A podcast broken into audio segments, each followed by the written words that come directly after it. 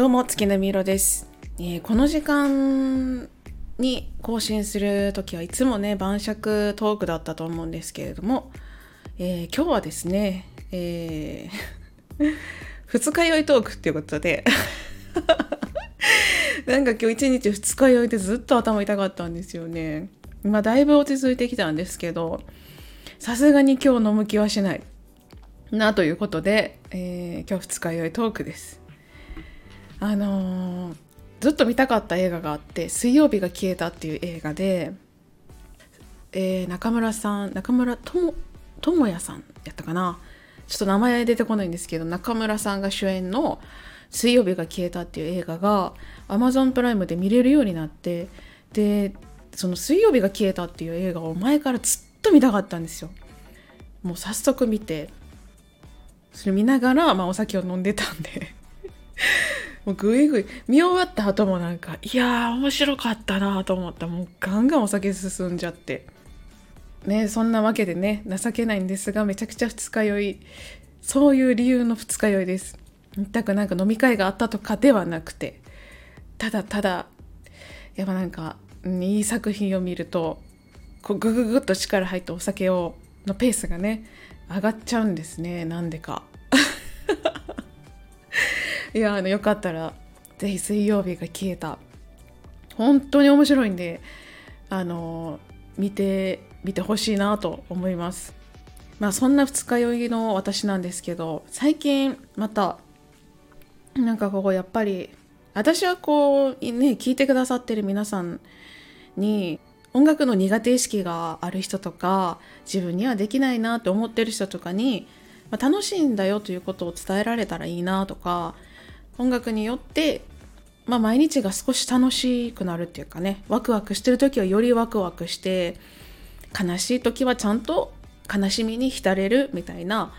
なんかそういうちゃんと感情をこうよりドラマチックにしてくれて、まあ、増幅させてくれるというか人生に彩りを添えるようななんかそれが音楽なのかなと縁の下の力持ち的なものなのかなと思ってるのでなんかそれを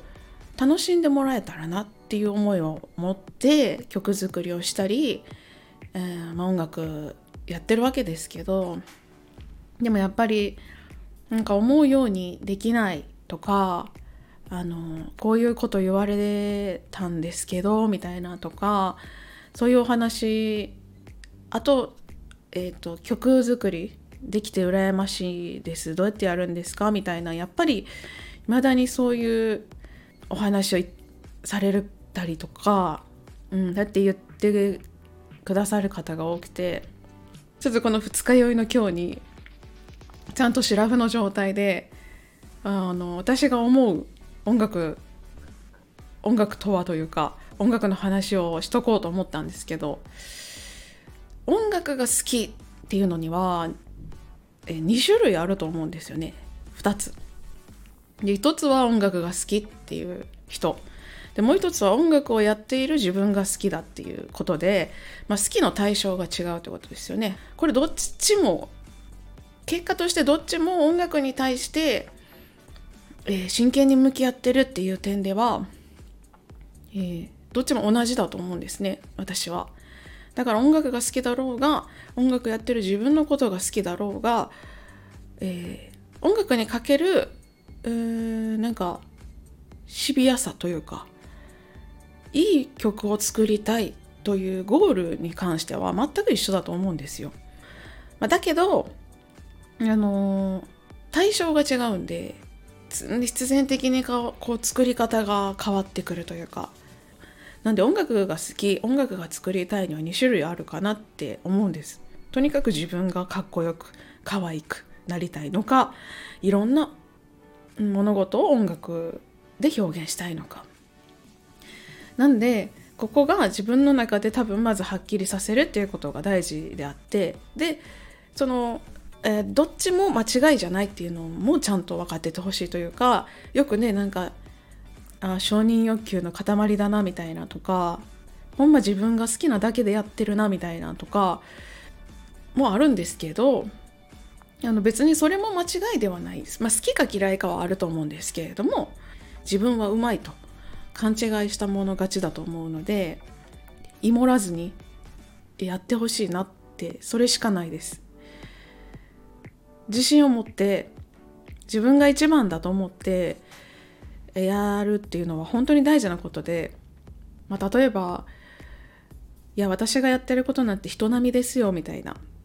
みんな誰にでもできることしかできませんよって、まあ、謙遜でね言うのはいいと思うんですよ。謙遜の美学みたいなんで。だけどそれって自分と同じぐらいできる人のことも下げてしまうというか当たり前のことを当たり前にやってる人とか頑張ってやっと当たり前に到達する人たちに対して失礼とも取れるので自分が人並みにできることだと思ってたとしても自信持ってやってますって言うべきだと私は思うんですよね頑張ってる他の人のためにもうん自分は頑張ってる自分はこれ自信ありますって言っていいと思うしだからこそ自分よりできる人とかレベル高い人見た時にひがんだりせずにすごいってちゃんと言えると思うんですよ。やっぱり自分が幸せじゃなかったりとか自信がなかったら人のいいところも見えないし人のことを褒める余裕もなくなってしまうのでまずは自分がすごいと何でもできるんだと、まあ、そう思うところからスタートなんじゃないかなって思います。まあ音楽だけじゃないと思うんですけれども音楽なんかは特にそうなんじゃないかなとは私は思います。でなんかたまにあるんですけどなんかこうねあのいらぬおせっかいですけどもっとまあリズムトレーニングした方がいいんじゃないのとかギターアルペジオ練習した方がいいんじゃないのとかってね歌ボイストレーニングとかやった方がいいよとかね、まあ、そういううんまあ、いらんアドバイスみたいなのを言ってくる人がいるみたいですね。ごく一部ですけど、まあ、仲良くなったから言うんかな。わかんないですけど。うん。あのー、って言ってくる人はあのー、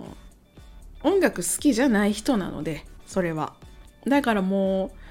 そこはあの、全くこう場違いな人だと言いますかね。それでいいです。そういうぐらいで。うん。なんかそうやって言われたから自分が下手なんだとかそうじゃなくって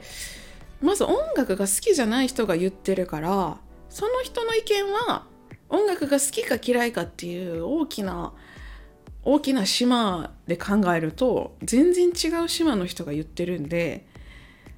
気にするフィールドじゃないというかプロの人はやっぱり音楽がそんなに好きじゃない人すらもやっぱ巻き込む力は持ってると思うんですよ。でそのために一生懸命練習したりだとかあの厳しい目と耳にの中で一生懸命自分の感性とか芸を磨いてると思うんですね。音楽以外でも。なのでプロになりたい人はいずれはそうしなきゃいけないけどどんなプロも最初は素人でスタート地点があるわけなんで。でスタート地点の人に対してそのもっとこう練習した方がいいよっていうのはやっぱりちょっとその島が違うんですよねやっぱ。うん、音楽好きじゃないから言えるというか。知ってたら音楽が好きってことは多分音楽のことを知ってるので安易に練習した方がいいよみたいなことは多分言葉は出てこないと思うんですよ。練習量とか練習してもなかなか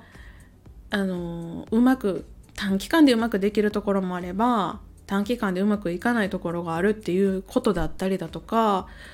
あの別にそれを練習しなかったとしても他にアプローチがあるんだってこととか音楽が好きだったらそういうことってよく分かってるはずなんで練習した方がいいよみたいな余計なアドバイスって絶対出てこないはずなんですよ、うん、だから求めてもないのにそれを言われたりあんまり歌はうまくないけど曲は好きだよみたいないらん一言言ってくる人っていうのはこれは音楽好きじゃないのでそういう人を巻き込むにはプロの力を借りなきゃいけないと思うのであの気にしなくていいとしかもう言えない、うん、だからって言ってアドバイスする人音楽が好きじゃないっていうだけで悪い人じゃないのでアドバイスするなんてどうかしてるとも、まあ、別に私は思わないんですけどそれに傷ついたりとかあのなんか毎回ね「すいません下手な演奏で」とかって言ってしまうのはもったいないんです。もったいないんじゃないかなと。なのであのまあ下手っていう人は下手って言うんだろうけど私はこれ自信持ってやってますって言って出してる方がいいしうん。あともうちょっとだけみたいな。なんかうん。あは知らないんですけど言う人いるんですね。なんかわからないけど。なんでそうやって言われた時は音楽好きじゃない人が言っているでも OK です。今から始める人もずっと続けてる人もプロを目指してる人も関係なく、まあ、自分が出してるものに関してはとにかく自信を持って出してほしいなと思います。うん、他の人の作品に触れた時にちゃんとすごい素敵な作品だなとかすごいないいなって思うことができるっていうんですかね。うん、だから自分に自信を持って何かに取り組むっていうのは他の人たちもすごいと認める上でめちゃくちゃ大事なことだと思うので楽しんでやってほしいなと。二日酔いの私が今日はこんな話をしましたけれどもいかがでしたでしょうか？まああの楽しんでる人の方がなんか多くなってきた。私の周りは音楽を楽しんでる人の方が、まあ、多くなってきた感じはしてたんですけれどもやっぱりまだまだ悩んだり迷ったり傷ついたりしてる人もいるみたいなのでね。あのそして傷つける人ってやっぱり意外とね身近な人からのほんの些細な一言に傷つくっていうことの方が多いと思うんですよ。